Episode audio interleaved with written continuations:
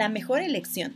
De repente te sientes acorralada por todas partes y no hay nadie que te pueda ayudar. Buscas un consejo, pero parece que nadie entiende lo que te está pasando. Parece que no hay luz al final del túnel. ¿Por qué? ¿Qué he hecho para merecerme esto? ¿Cómo puedo vivir así? ¿Confío en Dios? ¿No es eso lo más difícil de hacer cuando parece que todo viene encima de nuestra cabeza? Tan fácil de enseñar, pero tan difícil de practicar.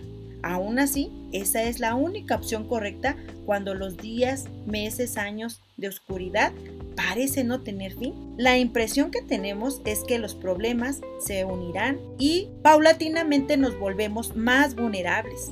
Incluso así, pensamos que todavía podemos hacer algo para solucionar la situación.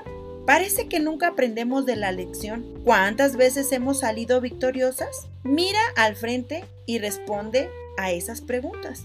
Por mucho que no lo queramos admitir, nosotros no tenemos todas las respuestas que necesitamos sin la ayuda de lo alto. Tu pastor o tu mejor amiga no pueden ayudarte. Entiende esto.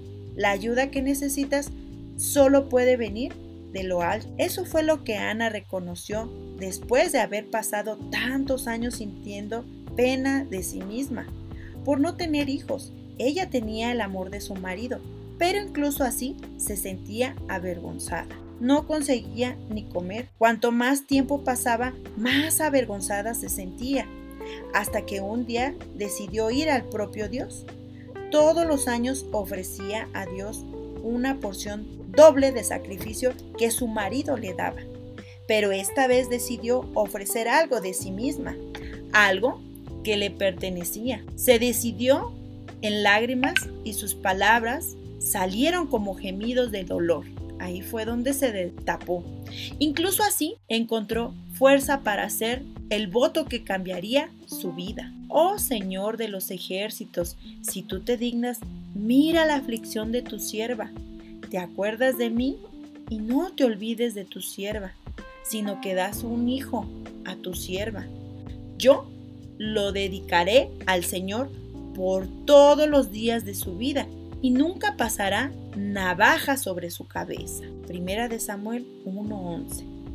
Ana sacrificó lo que más quería en la vida, el derecho de ser madre, y al final confió en Dios, lo suficiente como para orar y lanzar sus aflicciones en sus manos.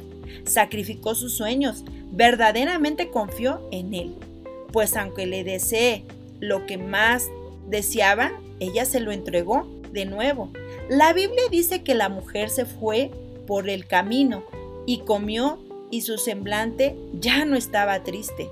Ana confió en Dios. Dios observó la confianza y la disposición de aquella mujer al entregarle la cosa más preciada de su vida con el fin de honrarlo. Y él le respondió dándole un hijo que le honró de hecho y de verdad, un gran hombre de Dios llamado Samuel. Amiga lectora, es el tiempo de sentimientos que necesitamos cultivar en nuestro corazón, ya sea en relación a la vida sentimental, familiar o física. Es inútil tener mucha fe y no poseer el elemento que usted está haciendo, ya que si no sustenta esa fe, la perderá la confianza. Confíe sus problemas en las manos de Dios. No permita que destruya tu vida. Haz como Ana. Come y no dejes que tu semblante quede triste nunca más. Así que mujercita virtuosa, en este momento vengo a pedirte que pongas esta lección por práctica.